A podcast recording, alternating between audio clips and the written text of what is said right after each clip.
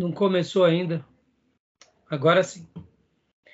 Vamos lá, meus irmãos, começando aqui nossa sétima aula de Teologia Sistemática 3, Cristologia, Soteriologia.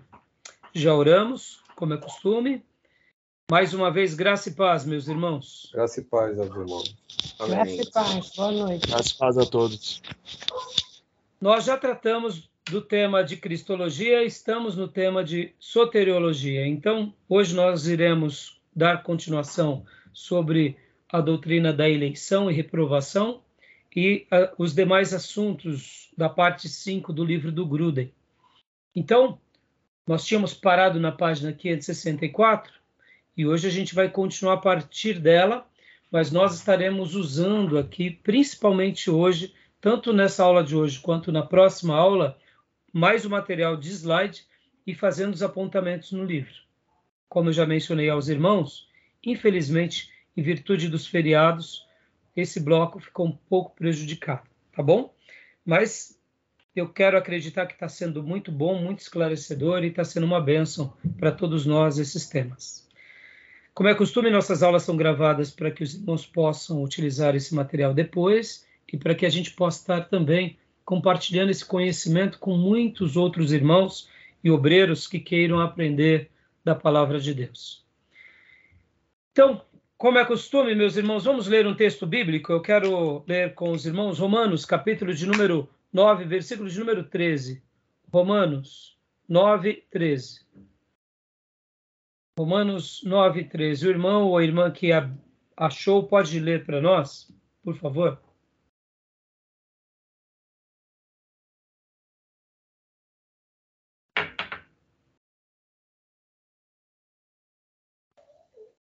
Romanos 9, 13. Isso. Como está escrito: Amei Jacó, mas rejeitei a Esaú. Me explica esse versículo, amados irmãos. Da forma que vocês entendem. Eleição. Que mais? Podem falar, meus irmãos. Deus, em sua presciência, ele escolheu Jacó para ser seu, seu povo e rejeitou Isaú. Eleição, concordo plenamente. Alguém quer, Alguém quer comentar mais alguma coisa? Eleição soberana de Deus. É, da, é eleição, né? E como que fica, pastor, quando quando o nome de Jacó é, é, tem tantos nomes em cima, né? Que ele é, é como que fala? Que ele foi enganador, enganador. Enganador, sendo que ele já tinha sido escolhido por Deus. Então, minha irmã, essas são as coisas que nos deixam é, nos deixam reflexivos, que nos fazem é, pensar, e daí surgem os debates, surgem as polêmicas. Por outro lado, a gente não pode perder de vista que Deus também puniu Jacó. Pode ver. O nome dele, aquele que segura no calcanhar, o usurpador, o trapaceiro, a gente não pode atribuir a Deus que a culpa dele ser um Jacó é de Deus. Porque nós vemos na vida de Jacó que ele escolhe errado, desde o início. Ele é um espertalhão. E pode ver que, indiferente de qualquer coisa, o fruto das atitudes dele, ele também colhe. Eu não sei se vocês vão lembrar agora, mas eu creio que sim. Labão. Labão foi o acerto de contas com Jacó. Quem mais? Seu próprio irmão Esaú. Quem mais? O Vale do Jaboque. Quem mais? As suas esposas e os seus filhos. Então, de contrapartida, não estou querendo dizer aqui que os atos de Jacó foram atos inconsequentes como se Deus tivesse escolhido ele e, ao mesmo tempo, pela escolha divina ter atingido ele, ele estava imune e licenciado para fazer o que ele quisesse. Não. Deus escolhe ele como Deus escolhe Israel, como Deus escolhe Abraão. No entanto, uma coisa é a escolha de Deus e outras coisas são as nossas escolhas nessa vida que nos trarão o fruto da bênção ou fruto da sentença de uma escolha errada. Podem ver que, bem parecido a Jacó, nós temos Sansão. Sansão é um, é um outro exemplo bem nítido e claro de um eleito é, que também esteve à margem da eleição, vivendo à margem da eleição. Deus escolhe ele, Deus dá um poder extraordinário para ele, e Sansão é o tipo do eleito de Deus que gostava de ficar na beira do abismo, brincando com o diabo e brincando com o pecado. Podem ver que ele deita-se com prostitutas, é. ele, ele, ele, ele como um nazireu, ele pega o mel do leão que ele mata, ou seja, ele não podia encostar em nenhum defunto, e ele pega o mel que estava no leão. Aí eu te pergunto, ele encostou no defunto ou ele encostou no mel que estava no defunto? Olha, perceba, é, é, Sansão é aquele que go gostava de viver nos dilemas da licitude e conveniência, no, é. no, perigo. Então, podem ver que toda escolha de Sansão não tirou os privilégios e os dons dele, mas, ao mesmo tempo, quando ele escolheu errado, ele pagou um alto preço. Pode ver que Dalila é o grande exemplo. Antes de Dalila, Sansão já tinha ficado com outras prostitutas e Sansão é o, é o eleito errante. É uma coisa difícil de entender, né? É. Difícil, porque Jacó, né, a gente sempre vê falar que ele é isso, é aquilo. Então, se ele não tivesse feito nada disso, é, como ele, é, ele era escolhido de Deus, ele chegaria a ser o primogênito também? Irmã, com Jacó, como com Sansão, como muitos outros personagens da Bíblia, a gente não consegue ter uma resposta definida. Falar assim de Sansão é muito difícil. Falar de Moisés é mais fácil. Falar de Abraão é mais fácil. Falar de Elias, Eliseu é mais fácil. A grande complexidade na eleição de Jacó se dá por causa da vida errada dele. Mas, ao mesmo tempo, o que, que Jacó faz? E qual que é o grande ponto de Jacó e o grande ponto também de Sansão é que num dado momento ele se arrepende. Podem ver que no Vale do Jaboque em Peniel é o grande momento da, da virada de chave na vida de Jacó. Ele não só muda de comportamento, mas ele muda a sua natureza e Deus muda até o seu nome. Podem ver que Jacó, durante toda a sua vida, deu mancada com Deus, mas ele andava correto. Depois do Vale do Jaboque, Deus o fere na coxa e literalmente ele andou mancando, mas não mais com Deus na vida. Mas agora com Deus a vida dele passou a ser certa. Olha que dilema, né? Antes ele andava correto na perspectiva dos homens, mas diante de Deus ele só praticava mancada. E mesmo, e no... quando, mesmo quando ele trabalhava para Labão, que ele fazia aqueles negócios lá nas, nos, nos animais que os animais que Labão trapaceava com ele e ele tinha os animais todo é, a favor dele e Deus abençoava ele ali, então mesmo assim Deus abençoava ele, né? Então, irmã, é, é nisso que a gente vê como. Lembra o que nós trabalhamos nas aulas passadas sobre a graça comum? Deus foi tão misericordioso com Jacó que Jacó foi agraciado. Uma coisa que a gente não pode perder de vista em Jacó é que Jacó, indiferente dele ser um, um servo relapso, ele não deixou de crer. Sim. No entanto, o fruto do relapso dele, da vida relapsa, ele colheu. Por isso que eu estava dizendo há pouco, ele tinha uma, um comportamento de um espertalhão, andava diante dos homens correto, mas diante de Deus vivia manquejando. Deus o fere na coxa, e muda a vida dele fisicamente. Ele passa a manquejar todos os dias da sua vida, como uma lembrança da nova marca de Deus na vida dele. Ou seja, toda vez que ele mancava, porque era inerente, com certeza ele todos os dias andava. Ele lembrava, é, era uma mancada literal agora, depois do Vale do Jaboque, ele lembrava do que? Do encontro dele com Deus. Mas agora ele mancava literalmente, mas com Deus ele se acertou. Então, é, fica aqui né, é, é, esse princípio, porque muitas vezes a gente, quando vê a doutrina da eleição, a gente não pode li, literalmente achar que os nossos atos serão absolvidos porque fomos eleitos. Não. Aquele que escolheu a bênção será abençoado e aquele que escolheu o caminho do erro será punido. E o exemplo de Jacó é esse. Podem ver que uh, uh, uh, as próprias esposas dele, a maneira dos filhos dele também agirem com ele, não deixou de ser até um reflexo um pouco daquilo que ele semeou.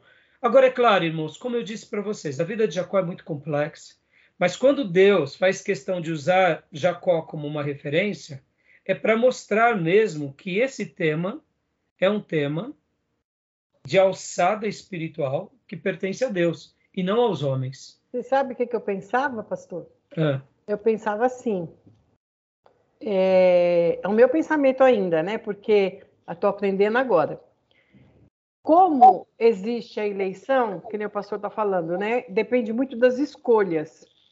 Eu achava que a eleição, por Deus ter escolhido ele e não o irmão, e o irmão nasceu, ficou daquele jeito, casou com pessoas que não devia, e por isso que tem a origem de um povo agora, que essa briga vem desde lá. Então eu achava que Deus que fez tudo isso, que escolheu para ser dessa forma. Eu achava que era assim a escolha. É, é, o problema, lembra que na última aula, eu vou até reprisar os slides, nós vamos trabalhar. Lembra que nós tínhamos o, a, a, eleição fatalista e a mecanicista? Hum.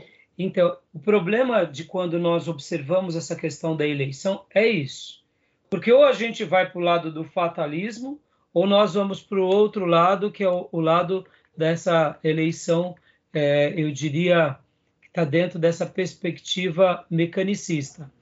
Quando a gente vai para essas, essas questões, irmã, esse que é o ponto ruim, porque a gente começa a tentar explicar o que Deus não explica. Sim. E a gente começa a querer dar uma resposta para aquilo que a gente acha que é melhor. Oh. Fica, aí a gente sempre se perde, irmão. A gente ou a gente vai se perder tentando reexplicar a eleição, predestinação, ou a gente vai tentar explicar muitas vezes até a mesma questão da nossa responsabilidade. Quando nós tentamos falar em nome de Deus e explicar o que Deus não explicou, por melhor que seja a nossa resposta, se nós não estivermos com uma resposta baseada nas escrituras, a gente sempre vai tender para um erro ou para outro, que nem a irmã colocou agora. É, o fato do povo guerrear entre si, olha como é fácil de resolver essa tensão, irmã. Sim, houve uh, uh, uh, o, surgi, o, surgimento dos descendentes de Esaú, de Edom, do, os Edonitas. Mas vem cá, as próprias doze tribos de Israel, elas não se dividiram? Não tinha o reino do norte e o reino do sul? Não eram tudo irmãos? E entre eles não guerreavam e se matavam? Então, na realidade, nós vemos o seguinte, que o fato das guerras não tem a ver com a eleição. O fato da guerra tem a ver com as escolhas de cada um, mesmo do povo eleito, porque a gente vai ver que lá no livro dos juízes, uma tribo se levanta contra a outra e quase é dizimada. Nos dias de Esaú, de, de, de, de, Saul, e depois nos dias de Davi e Salomão, a gente vê guerras entre os seus, as doze tribos. Ou seja, é, é o povo eleito. Hoje a igreja, ela é a, a, a igreja, ela é a, termo que eu gosto, que a gente usa, né? ela, ela, ela é embaixadora do reino de Deus na Terra. A igreja é uma embaixada. E, e quantas vezes as igrejas não guerreiam entre si? É o povo eleito. Então, na realidade, é, por isso que eu disse, digo para a irmã, quando a gente tenta explicar o que Deus não está explicando, a gente se perde. Uma é. coisa é fato. Uma coisa é fato, irmã. Deus, na sua soberania, ele elege, ele escolhe. Ele tem a sua, as suas escolhas. E ele ama Jacó e aborrece Esaú.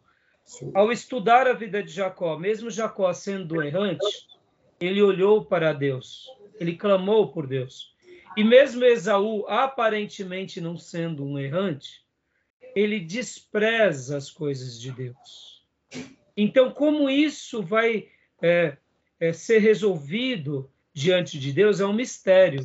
Mas a maneira em que Deus apresenta isso para nós é praticamente querendo nos ensinar. Meus filhos, meu povo, minha igreja, Jacó, mesmo errante, olhou para mim, clamou por mim e eu o amei. Esaú, aparentemente correto, não me deu atenção e eu o desprezei. E quando ele busca arrependimento com lágrimas, eu não aceito, porque ele não estava buscando um arrependimento genuíno, ele só queria a primogenitura. Pode ver que Hebreus vai mencionar isso. Então, ele busca, ele busca e Deus não recebe. Então, como tudo isso vai fechar, nós não sabemos, entendeu, irmã? Posso então, dar uma, é uma, uma coisa, uma, um momentinho só. Uma coisa que eu não entendo é porque Deus já fez isso, eles estavam ainda na barriga, eles não tinham nem feito escolha nenhuma. Pois é, por isso que a doutrina da eleição, irmã, é, é nisso que nós estamos tratando desse tema. E quando nós pensamos um pouco sobre isso, deixa eu fazer uma pergunta aqui para a irmã também. Israel, como nação, como povo, e aqui não pense só em Abraão e nos patriarcas, pense ah desde Abraão, os patriarcas, Moisés, Egito, todo o Velho Testamento. Israel foi eleito ou não foi por Deus? Foi. foi. Então, deixa, eu, deixa, deixa eu tentar, deixa eu concluir aqui, Júnior. Ora, Israel foi eleito por Deus, mas Israel também não errou demais? Sim, errou. claro, mas o, o que acontece aí, essa Qual questão que o Gil colocou da presciência, eu entendo que presciência aqui de Deus é Deus saber de antemão que aquela pessoa ia atender ao chamado dele, a se inclinar ao chamado. Deus via, Deus está vendo o futuro existe para a gente, mas não existe futuro para Deus. Deus Exatamente. sabe que a pessoa vai se inclinar ao chamado dele, porque aí uma coisa, o homem não é um robô, o homem tem responsabilidade. Ele se inclinou ao chamado de Deus. Por isso que ah, é, eu sempre falo, é como um livro que está escrito, quem já escreveu já sabe passo a passo o que vai acontecer. Quem não sabe vai ler ainda. Então, o que nós lemos na Bíblia é aquilo que já Deus já viu lá atrás e está acontecendo aconteceu na Bíblia, concretizou aquilo que nós temos hoje escrito. Exato. Então, essa é a realidade. Porque não é um robô, ele Deus presciência, Deus sabia que esse Jacó, com todos os seus defeitos, iria a, se atender ao de Deus. Ótimo, Júlio, muito bem colocado. Por outro lado, irmãos, é, olha, deixa eu ter, só para eu concluir aqui, irmão, para a gente ir para a matéria irmã Cleusa e demais irmãos, mesmo sabendo dessa verdade, quando nós tentamos compreender aqui a eleição e a predestinação, nós não podemos perder de vista uma coisa: nós somos limitados. E diante dessa limitação, a gente não consegue compreender a complexidade daquilo que Deus sonhou, ou seja, daquilo que Deus é presciente e daquilo que Deus escreveu. Sim. Assim como Deus, na pessoa de Jesus, nasce pelo poder do Espírito Santo num útero de Maria como virgem, ele é, ele é concebido ali, e a gente não consegue explicar isso a não ser por ótica de um milagre. Quando a gente entende que Deus separa um homem, faz desse homem uma nação, e essa nação é uma nação sacerdotal, isso tudo é fruto de um milagre. A igreja na terra, que hoje representa o Israel de Deus, é fruto de um milagre. Nós somos merecedores de sermos os porta-vozes do reino de Deus na terra? Não somos. É fruto de um milagre. Então, quando nós tentamos explicar os milagres, fica muito difícil. Mas, ao mesmo tempo, negar o milagre, negar que não existe, também é um erro. Então, o que é importante a gente saber sobre essa questão da eleição e da predestinação é que Deus, sim, ele tem a sua presciência, ele conhece o futuro, gostei da explicação do Júnior, ele já escreveu o livro, ele sabe como vai acontecer, mas os detalhes desse livro, ao longo da história, a gente só vai aprender vivendo. E mesmo assim, algumas perguntas a gente não vai ter respostas. Mas nem por isso o milagre, ou seja, essa doutrina, não deixa de existir. Claro. E é aí onde entra o debate do livre-arbítrio. Então, Porque... se uma pessoa perguntar para a gente é, o que é eleição, por que, que Deus escolhe um e escolhe, não escolhe outro, a gente responde como? A gente responde assim: Deus ele é soberano, ele conhece já a história.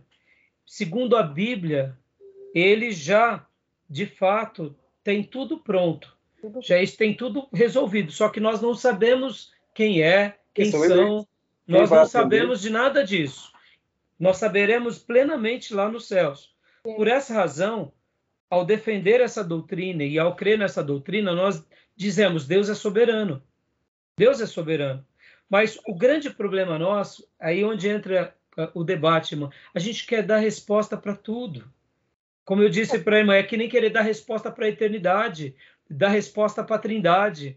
Então, eu particularmente acredito na eleição, acredito na predestinação. Para mim, isso é um tema muito tranquilo. E eu não fico tentando explicar para as pessoas quem é eleito ou quem não é, ou ousando dizer você é um eleito ou você não é como eu disse na minha aula passada. Eu na minha entendo, aula passada. Eu não entendo isso, pastor. Não, tudo bem. Eu não consigo entender. Por isso que, né? É, não é. Tem que perguntar porque é uma coisa. É ótimo. Tá o... Perguntar. Deixa eu só concluir aqui, Júnior, uma coisa. Sabe, irmã? Eu, particularmente, nunca vou falar para uma pessoa, uma ovelha ou alguém, você é um eleito. Eu vou dizer, olha, eu noto pela sua atitude, pelo seu comportamento, que você vive como um eleito. E eu espero que você continue assim, porque na minha Bíblia, muitos que aparentemente eram eleitos deixaram de ser. Então, eu só sei quem vai realmente ser eleito se ele se mantém cumprindo a palavra até o final. E mesmo assim, quem vai saber do eleito, quem vai saber desse que foi realmente é, é, separado por Deus é Deus. Então a gente não é Deus. O problema é esse: a gente tem hora que quer ser Deus. Agora, olha só que interessante, irmão, quando a gente também vai para o extremo da, da, da questão do livre-arbítrio, onde a gente decide tudo, também entra outros caroços de angu. Porque aí a gente começa a ser protagonista da nossa história, como se Deus estivesse à margem da nossa história. E isso não, não fecha na Bíblia. Porque, segundo as Escrituras, Deus é tão soberano que ele faz tudo. E ele nos deixa uma certa liberdade. Por isso que, ao invés de chamar de livre-arbítrio, eu gosto de chamar de responsabilidade pessoal. Fala, Júnior, para a gente ir para os slides. Não, só para pontuar algumas questões, eu, assim, é, embora algumas pessoas falam que o eleito não sabe quem é eleito. Eu acredito assim, quem serve a Deus deve saber que é eleito.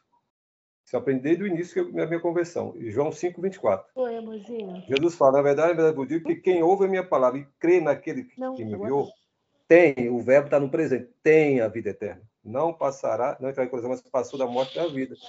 Paulo não. fala também isso em Romanos, que o, o Espírito de Deus testifica com o nosso Espírito que nós somos filhos de Deus. Sim, é, obrigado, Júnior. O que eu quis dizer, Júnior, é como pastor, pensa assim, Júnior, nós, pastores, somos tentados a dizer: você é um eleito.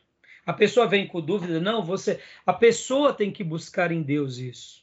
A pessoa tem que ser testificada pelo Espírito Santo. Sim, claro. A pessoa tem que ter certeza da sua salvação. E como eu disse na aula passada, a gente tem que ter a certeza da salvação? Tem. No entanto, e quando a gente também comete um pecado, a gente tem que morrer de medo de perder a salvação. Mesmo a gente sabendo que a salvação a gente não perde, porque aquele que vem a mim, de forma alguma eu lanço fora. Mas qual é o grande dilema dessa verdade para muitos? Muitos estão dizendo que são eleitos e estão vivendo no pecado. Podem ver a quantidade de pessoas desigrejadas hoje. Absurda. Pastores desigrejados, gente desigrejada, tudo dizendo que vai para o céu, vivendo no pecado. Então, assim, é complicado quando um pastor começa a querer agradar as pessoas.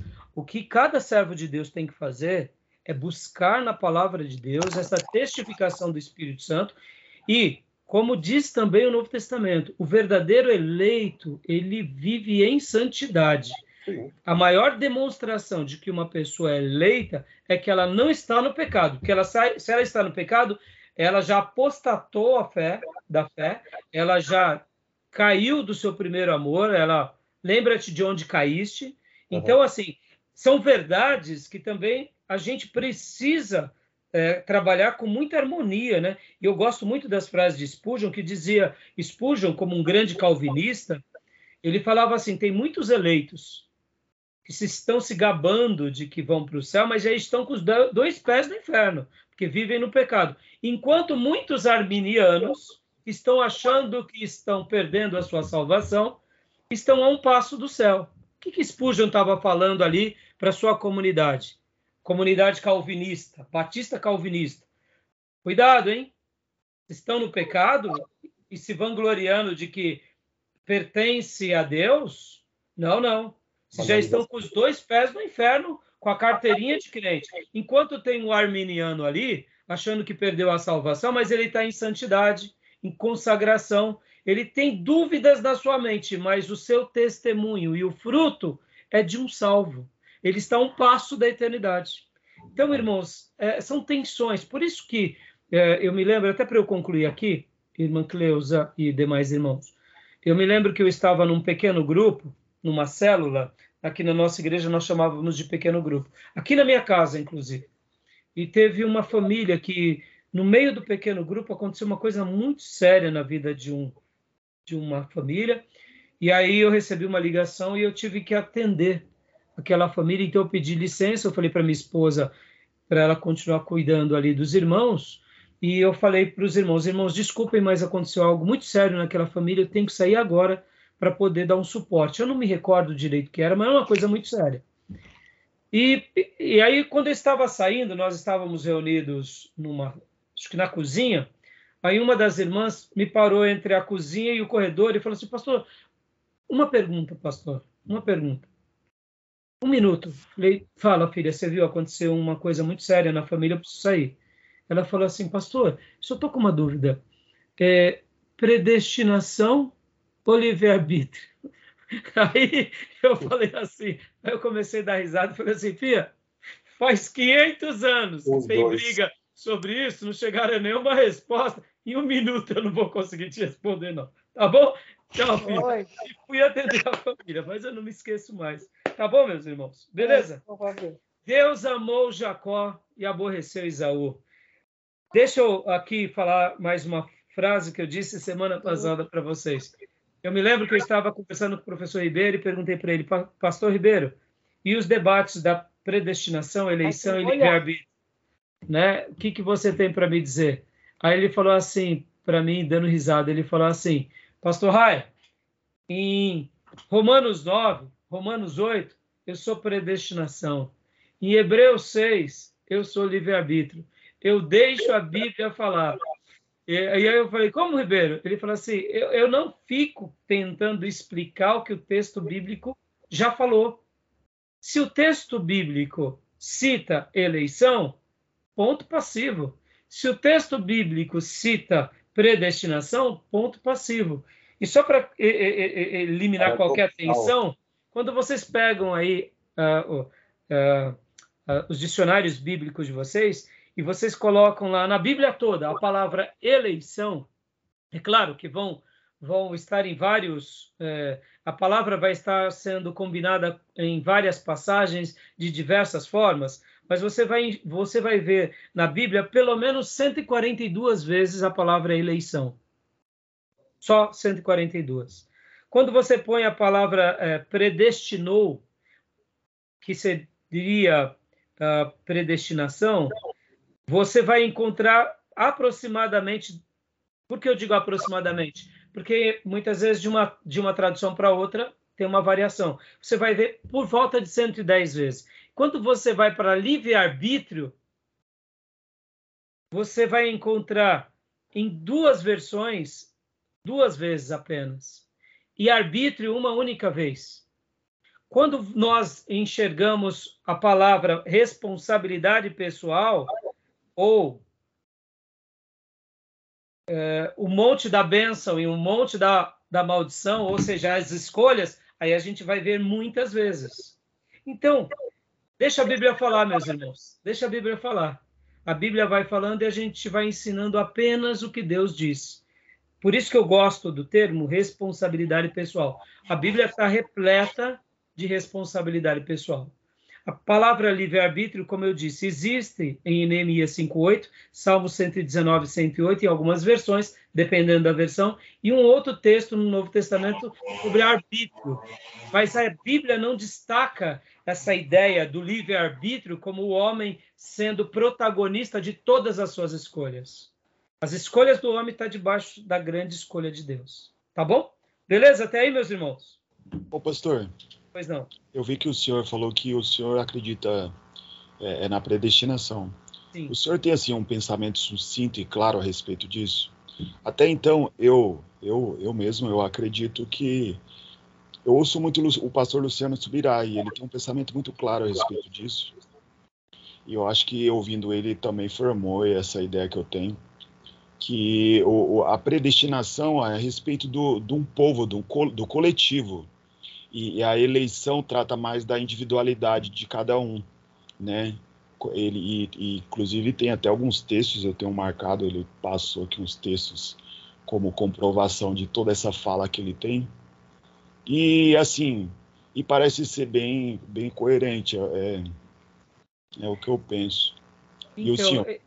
Esse é um pensamento também muito uh, difundido por quem acredita na predestinação e até mesmo aqueles que são arminianos e questionam a questão da predestinação, eles vão dizer o seguinte: que Deus sempre vai escolher um povo, escolher predestinar uma igreja, uma nação. No entanto, Gil, eu, eu diria que, mesmo que essa explicação ela tenha, sim, um pano de fundo real, mas, na minha opinião, elas também elas se enquadram. Eu não vejo nenhum problema de Deus uh, é, usar o termo na perspectiva da individualidade. É porque, é, vamos dizer assim, geralmente, as, a maioria das vezes que aparece a palavra predestinou, geralmente está sendo atribuído de uma forma, na grande maioria das vezes, ou para um coletivo ou para grandes nomes da Bíblia, como por exemplo para Abraão, para Moisés. Então ninguém tem dúvida de que Abraão foi predestinado e de que Moisés foi predestinado. E geralmente tentam fazer essa separação, mas na minha perspectiva, para mim são, é o mesmo termo na minha perspectiva, Deus ele elege como ele quer. Ele tem uma presciência. E como que tudo isso acontece é um mistério de Deus na nossa vida. Inclusive na individualidade, o senhor acredita assim também? Eu acredito assim também. Por outro lado, eu procuro, Gil, colocar isso com muita ternura e com muita sabedoria, mostrando o seguinte, que essa eleição e essa predestinação não tem nada a ver com as nossas virtudes. Não tem nada a ver, por exemplo, com as nossas obras. Não tem nada a ver, por exemplo, é, com relação àquela questão da autojustiça. Porque muitos que creem na predestinação e na eleição, eles acabam se tornando praticamente pessoas vaidosas, porque eles falam assim: Deus me elegeu, como se eles tivessem um medalhão. E aí onde entra um grande perigo. Então, eu, na realidade, penso que todo aquele que realmente tem uma clareza da sua eleição e da sua predestinação, essa pessoa se humilha mais diante de Deus por saber que não é digno e por saber agora do seu chamamento, da sua vocação e do propósito no reino. Ou seja, é como se Deus pegasse um pecador, e que de fato é assim que eu acredito, e falasse assim: Olha, você é esse pecador, mas eu vou te usar na terra. Agora, esse pecador olha para Deus e diz, que nem Pedro: Senhor, eu não sou digno. E o Senhor diz: Não, eu sei que você não é digno, mas é você que eu vou usar. E diante dessa clareza, você não se vangloria por isso. Você se humilha mais diante de Deus, dizendo: Amém. Eu aceito como um presente e vou dedicar o meu máximo de, de amor, de devoção ao Senhor e ao teu reino, na expansão do teu reino, na busca desses outros eleitos. Porque se há uma virtude sobre nós, não é a nossa, é a dele na nossa vida. Então, para mim, esses termos não, não se desassociam. São termos. O que eu quero deixar aqui para vocês, irmãos, é que é, assim a gente tem que saber fazer a leitura. Quando a Bíblia, por exemplo, faz apontamentos que nos deixam em dúvida, por exemplo, irmãos, lembra-te de onde caíste, quando o Senhor diz nas cartas do Apocalipse. É um fato. Você vai conhecer pessoas que se desviam, é um fato. A gente vai conhecer pessoas que voltam para trás, é um fato. E aí, pastor, e aí a gente fica tentando explicar isso. Qual é o nosso dever? É tentar trazê-los de volta. E se eles se mostrarem irredutíveis, a gente continua orando por ele, mas a gente não tem que ficar dando respostas ou fazendo apontamentos. São verdades de Deus que acontecem, que ao mesmo tempo a gente tem que saber circular bem. É, é assim que eu penso, tá bom, meus irmãos? Não sei se ajudei, atrapalhei, tá bom? Parte tem parte de Deus, intervenção de Deus, e parte do homem, responsabilidade do homem. Porque, Uma cooperação, né? É, Exatamente. Porque na hora que, que, que Deus, o homem chama, atende o chamado de Deus, o Espírito Santo convence do juízo, do pecado, etc. E alguns vai obedecer, outros não. Outros não vão. Não e vão. por essa razão, Júnior, e quando a gente vê um desviado, a gente não sabe. É, é, é, explica um desviado um pastor desviado, um homem de Deus que era Mas piedoso. Eu penso assim, eu não dá para a assim. gente explicar. Eu, eu, eu, explico, eu explico. Um desviado, na nossa visão, ali é, é, é a perspectiva final dele. Só para Deus, não. Sim, sim. A nossa. Mas a história dele não está terminada. Claro, só vai estar tá terminada quando ele partir. Mas o que eu quero dizer, Júnior, vamos lá. Pode, vou, eu vou melhorar aqui. Eu vou melhorar. Eu vou melhorar o desviado. Me explica, Caim.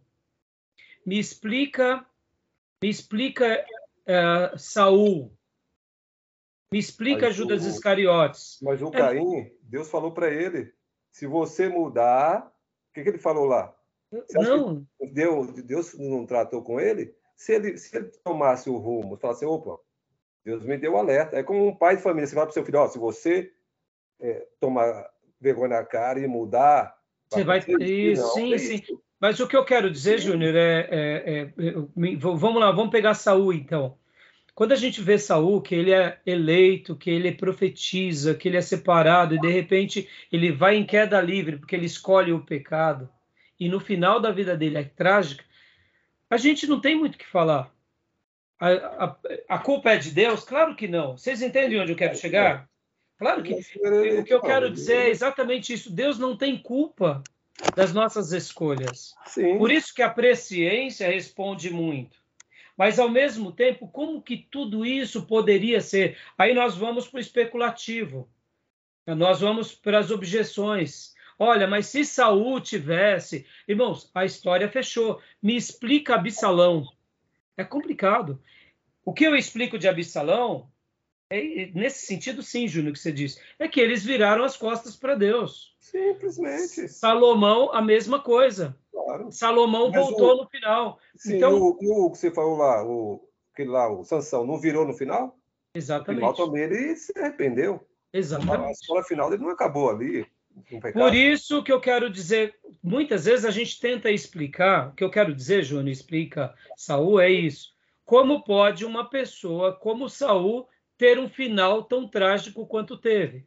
não dá para a gente explicar como o coração dele se desviou tanto, como o coração dele se tornou esse coração tão trágico. Outro, outra pessoa que a gente não consegue explicar, Eli e os dois filhos. Como pode? No entanto, é simples essas questões, irmãos. Não tente explicar o que a Bíblia já fechou. Eles escolheram errado e viveram no pecado. Mas eles poderiam ter escolhido o correto e ter tido uma outra história. O problema nosso é que a gente fica pegando aquilo que já está fechado e fica tentando especular e criar situações no nosso dia a dia. Uma coisa eu sei, eu não quero seguir o exemplo nem de Caim, nem de Saul, nem de Sansão, nem de Salomão, muito menos de Eli, nem dos filhos dele. Eu quero seguir o exemplo dos meus irmãos piedosos.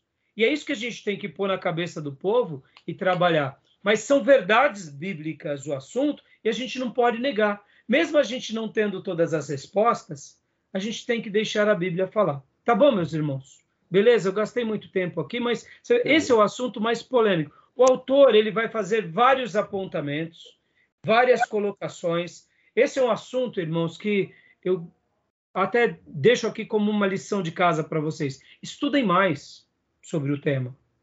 Eu me lembro como hoje, irmãos, eu estava ainda, eu não era ainda nem aluno do seminário, e eu comprei a minha primeira Bíblia de estudo, foi essa daqui. Eu lembro como hoje, a minha primeira Bíblia de estudo é essa. Bíblia de Scofield. É uma Bíblia de estudo que tem poucas anotações. Tenho muito carinho por ela porque foi a minha primeira. Então, no entanto, logo depois que eu comprei essa Bíblia, eu comprei esse, essa pequena enciclopédia bíblica. E quando eu vim aqui por exemplo, ver sobre o assunto da eleição e da predestinação, é, olha como que isso foi determinante para mim naqueles dias, antes do seminário. Eu li aqui predestinação e falei: que assunto é esse? Eu vi na Bíblia eleição, vi na Bíblia predestinação e vi então o que? No meu pequeno dicionário, né? Vamos lá, olha só. Predestinação. ato ou efeito de predestinar. Podemos enganar-nos acerca de algumas das doutrinas mais simples, se não incluirmos todas as passagens que tratam do assunto. Um exemplo é a predestinação. Olha aí, ó. Ele já quer, ele já, ele já é tendencioso. Ele já está querendo. A maneira em que o autor colocou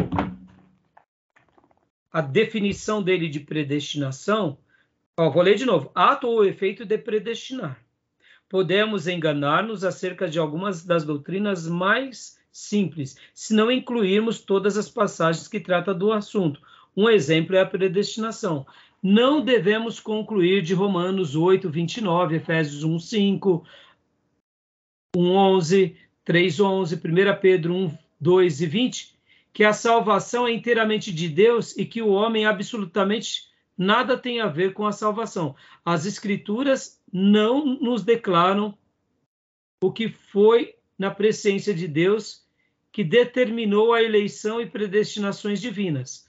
Aqueles conhecidos antes da fundação do mundo são eleitos e os eleitos são, são e os eleitos são predestinação. E essa eleição é certa a todos os crentes, pelo fato deles crerem.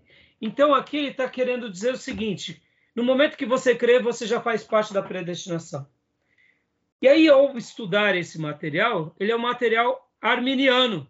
Logo, a informação arminiana fez parte do meu corpo de pensamento. Fui para o seminário e a maioria dos irmãos no seminário eram arminianos. Então, tudo que se tratava da predestinação, eu falava, é bobeira. Não, não é assim não. E eu já descartava. Aonde surgiu a dúvida em mim sobre a questão da predestinação? É bem simples, irmão. Você começa a ler a Bíblia, são centenas de textos de predestinação e de eleição. E aí eu comecei a fazer essa pergunta, mas por que tem tanto assunto sobre isso na Bíblia?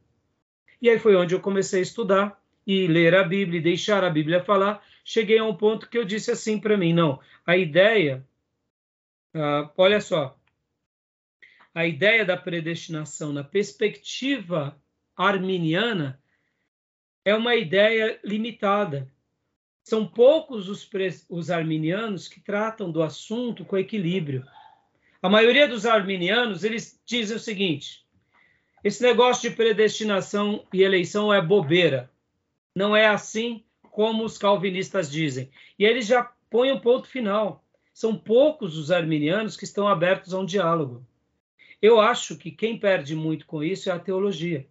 Porque, como eu disse para vocês, o livre-arbítrio, que eu particularmente chamo de responsabilidade pessoal, não gosto de chamar de livre-arbítrio, é um assunto tratado na Bíblia, sim, mas a predestinação e a eleição é abundantemente tratado. Então a gente não pode descartar por causa de uma corrente. Então é em função disso que eu particularmente não tenho dúvida sobre essa doutrina. Acredito na eleição de Deus, na predestinação, mas procuro ter uma vida não me conformando em ser eleito, mas me satisfazendo em viver uma vida de consagração. Me conformo de ser eleito, agradeço por ser eleito, agradeço por ser predestinado, mas, sobretudo, busco a santificação dia após dia, porque os verdadeiros eleitos têm o um selo da santificação. Tá bom, meus irmãos? E então eu deixo aqui essa questão. Eu não sei se foi claro na minha observação. Eu até não, eu achei que nós não iríamos é, debater muito sobre isso agora, mas querem fazer mais alguma pergunta? Tem mais alguma dúvida? Irmão, é, quiserem entrar nos assuntos, não tem problema, a gente pode. Pastor, hum. posso ler um texto que corrobora aqui com a presciência que nós estávamos falando? Claro, claro. 1 Pedro 1, 1 vai dizer assim: Aos eleitos segundo a presciência de Deus Pai, em santificação do Espírito para a obediência e a aspersão do sangue de Jesus Cristo, pela graça e pela paz que vos sejam multiplicadas. Aqui fala bem claro, né, aos eleitos segundo a presciência de Deus Pai.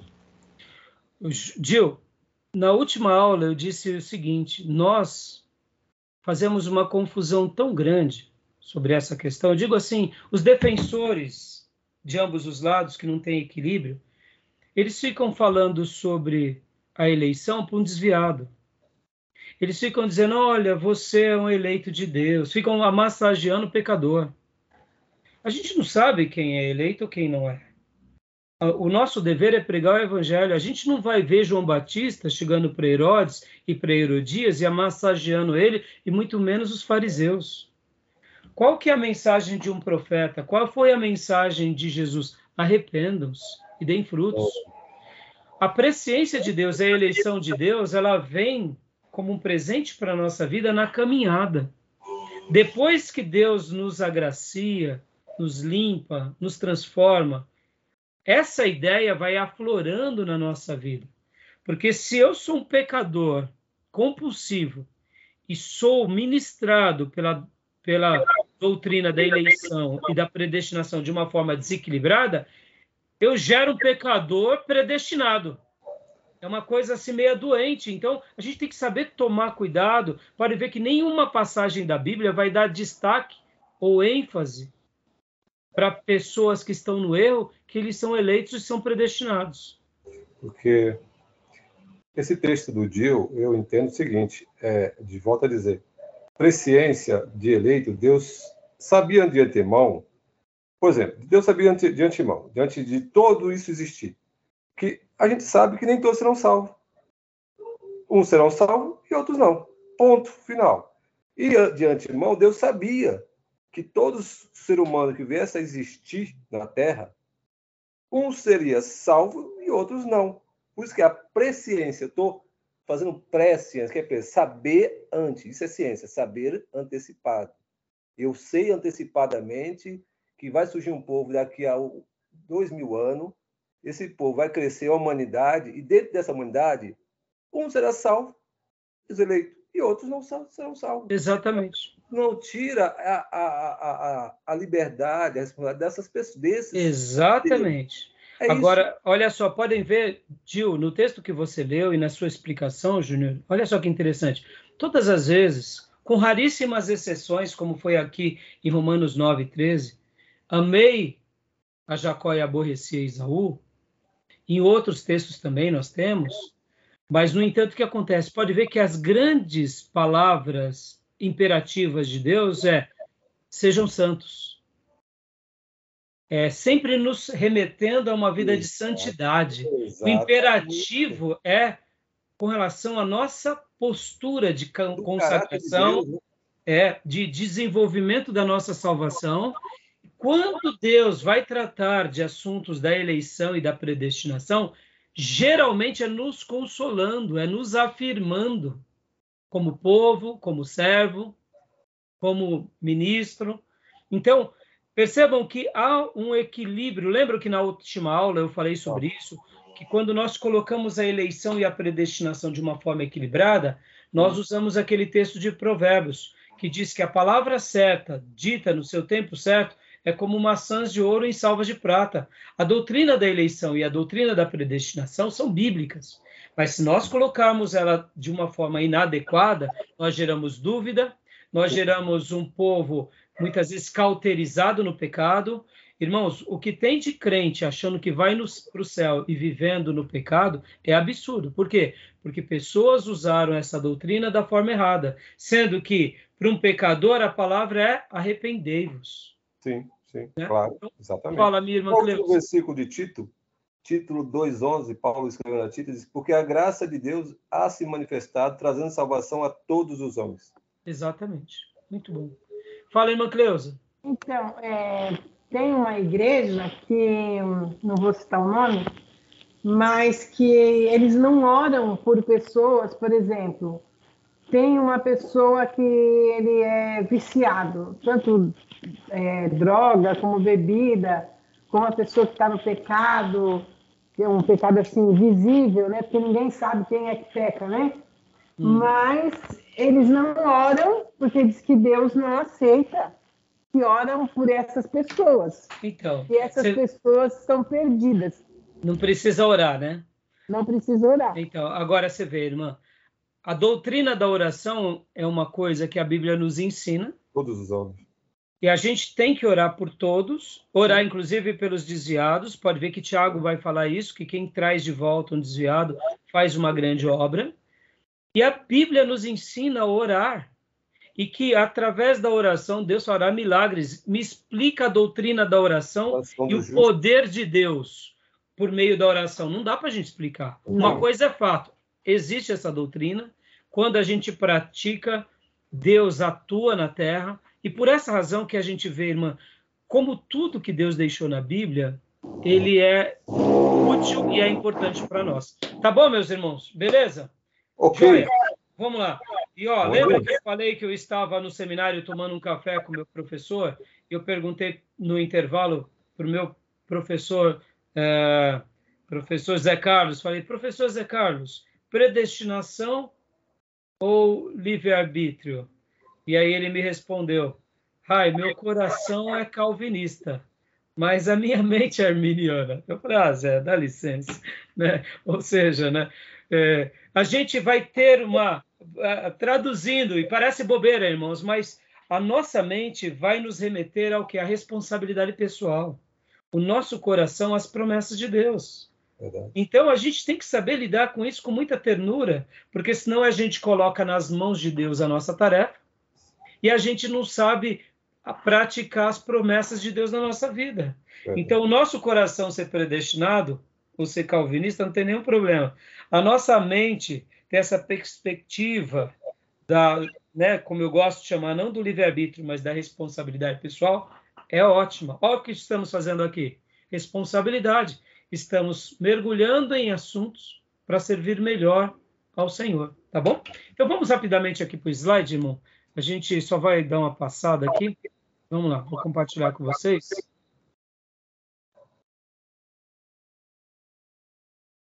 Nós tratamos já sobre esse assunto.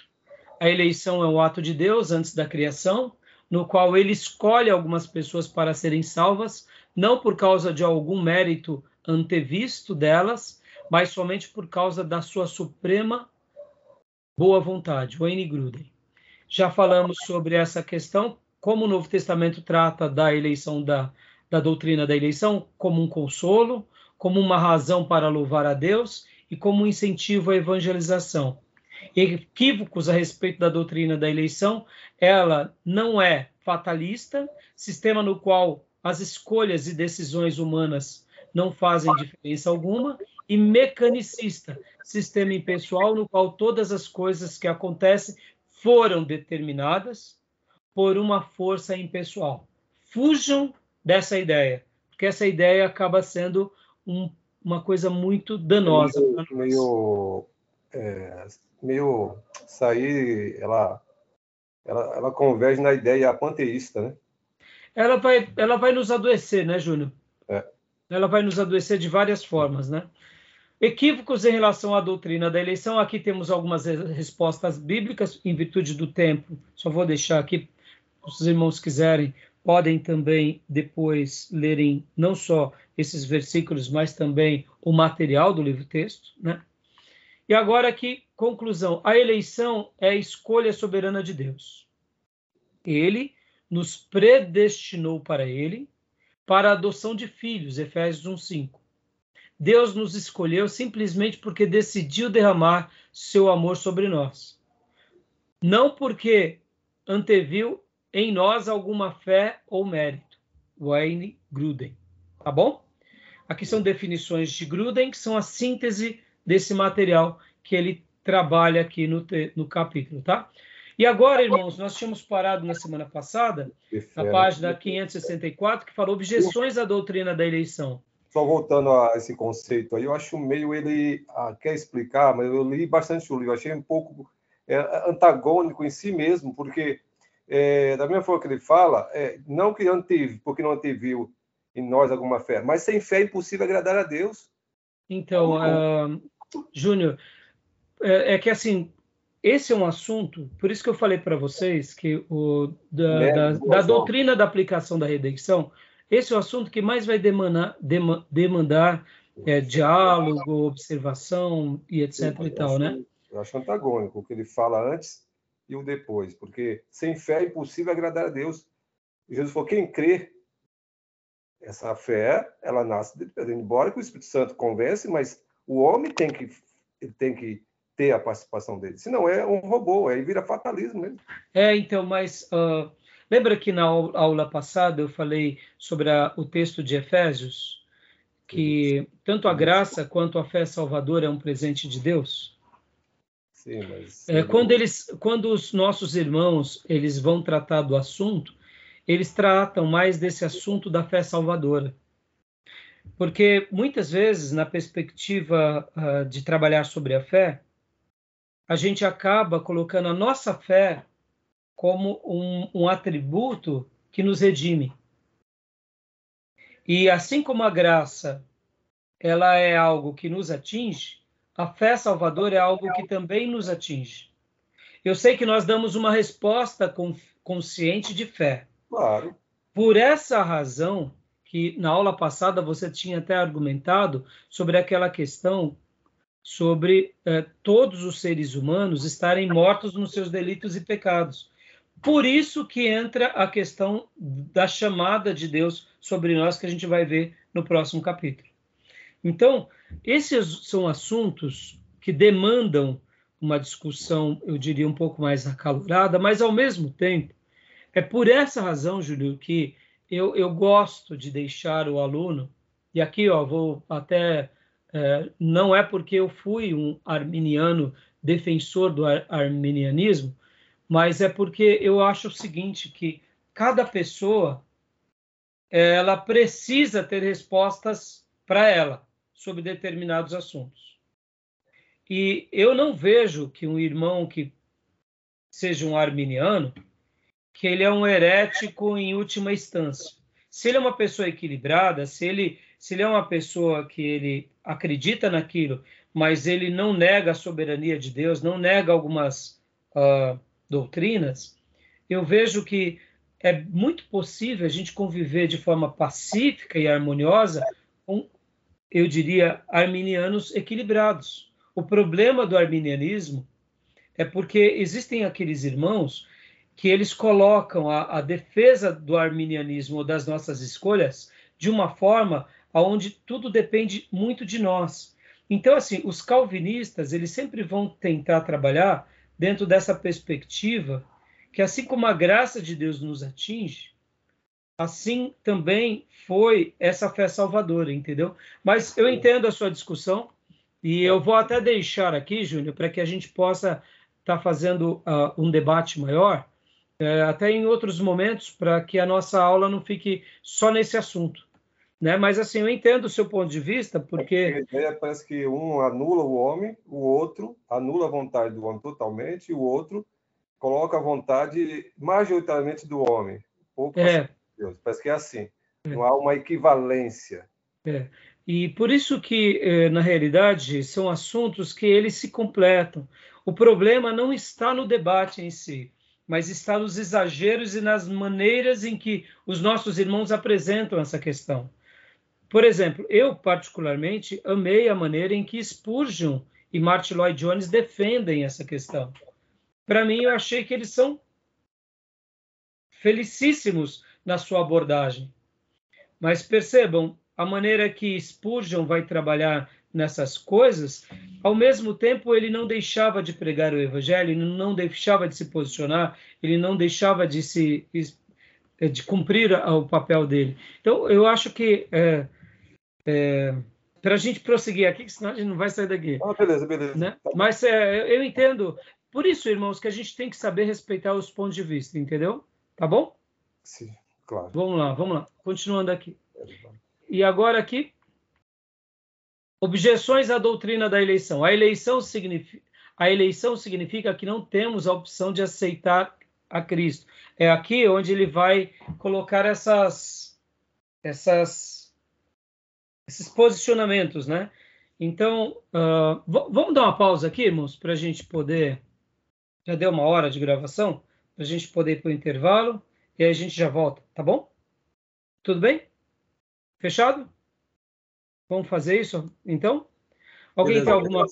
Você já, irmão, é, é, que nem aquela moça me, me falou, eleição ou, ou, ou, livre-arbítrio? Me responde em um minuto, pastor. A gente está aqui há uma hora e, ó, tem pano para manga, entendeu, irmãos? Os temas são importantes, né? Acho que tomar lado, é, a questão é o debate, é suscitar o debate, isso é, é. importante. É. E suscitar com muito respeito. Eu, particularmente, quando eu falei é como eu disse, Dil, há pouco, né? Eu achei que a gente nem ia gastar tempo nessa nesse bloco. Eu achei que a gente já ia para o próximo. Então, por isso que eu acabei não gastando um tempo maior, é, é até preparando para dar resposta. Eu poderia pegar várias perguntas dos irmãos e reformular uma, uma resposta de uma forma, assim, eu diria, um pouco mais uh, acadêmica. Sim. Mas uh, é, o que eu penso sobre isso? que são verdades, como o Ribeiro disse, deixa a Bíblia falar. Sim. Quando Deus disse que ele predestina, quando Deus disse que ele endurece o coração de Faraó, deixa o texto bíblico falar. Quando Deus diz que ele abre o mar vermelho, deixa o texto bíblico falar. Quando o texto bíblico diz que Maria, sendo virgem, ficou grávida pelo poder do Espírito Santo, deixa o texto bíblico falar. Quando o texto bíblico fala que o Espírito Santo foi lá e tocou no corpo de Jesus e ressuscita, deixa o texto bíblico falar. Deus disse que ele amou a Jacó, deixa o texto bíblico falar. Deus disse que na presciência dele ele predestina, ele elege o seu povo, a sua igreja. Eu sou a igreja dele, nós somos eleitos. Deixa o texto bíblico falar. A Bíblia vai falar para que a gente não viva no pecado, deixa o texto bíblico falar. E a gente vai vivendo em paz assim. Uhum. Né? Tá bom, meus irmãos? Tá bom. Tá joia? Fechou? Fechou. Então vamos tomar o nosso, nossa aguinha e ir ao banheiro. Em cinco minutos a gente volta, tá bom? Vamos, vamos. Fechado, então. Beleza. Até já.